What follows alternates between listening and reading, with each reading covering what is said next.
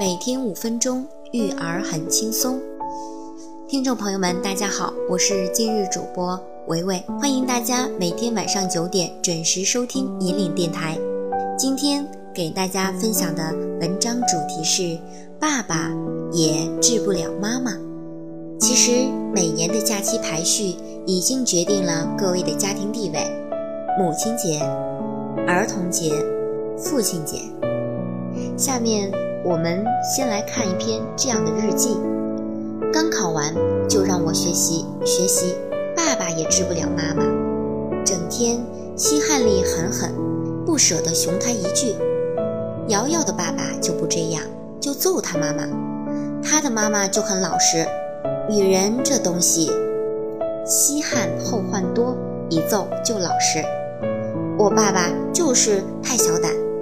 这是朋友上小学一年级的儿子写的一篇日记，短短六十二个字，内容繁而不杂，情感细腻多变，笔法嫩中显辣，批判含蓄入深。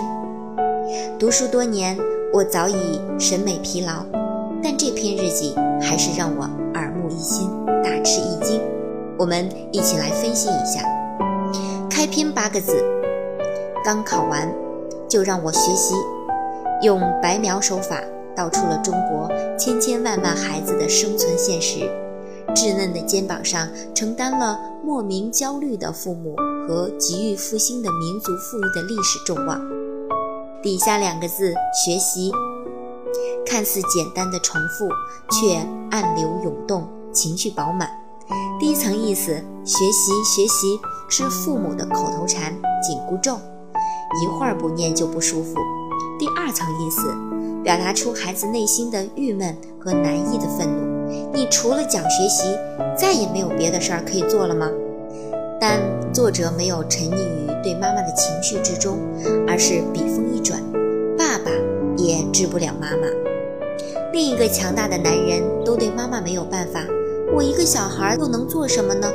绝望中弥漫着一股淡淡的忧伤。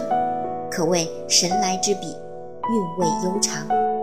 接下来，作者对爸爸妈妈黏黏糊糊的关系进行了抨击：整天吸汗力狠狠，不舍得熊他一句。乡土味十足的“稀罕”一词和创意十足的叠词“狠狠”，十分传神地描写出一位老婆迷爸爸。在儿子陷于水深火热时的迟钝，和儿子无声的控诉：“你老婆如此过分，你就不管管吗？”然而，作者再次奇迹般地跳出自己的情绪，把笔触伸向更加宽阔的空间。瑶瑶的爸爸就不这样，就揍他妈妈，他的妈妈就很老实。承前避后，治病救人，批判的目的是拯救。作者牢牢地把握住批判现实主义文学观的立场，用身边的例子给爸爸标出了方向，树立了榜样，并以革命的乐观主义精神循循善诱。女人这东西，稀罕后患多，一揍就老实。最后，作者再次展现出超强的把握情绪的能力和直面现实的勇气。他太了解爸爸了。知道他永远不可能如己所愿，制止自己的老婆，永远摆脱不了老婆迷的命运。我爸爸就是太小胆，多少无奈，多少心疼，多少惋惜，多少石破天惊的情感，实在太小胆。通过这篇日记呢，你会发现孩子妙趣横生的一个描写，同时你会发现孩子的有趣。那么，如果这篇日记是您的宝贝写的，你会用一种什么样的心理状态面对呢？其实每个孩子都是一个可爱的小家伙，我们要把生活变成一种有趣的生活，这样孩子的成长是快乐的，学习也是快乐的。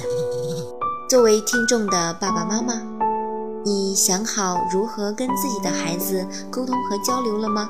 我们今天的文章分享到此结束，我们下次再见。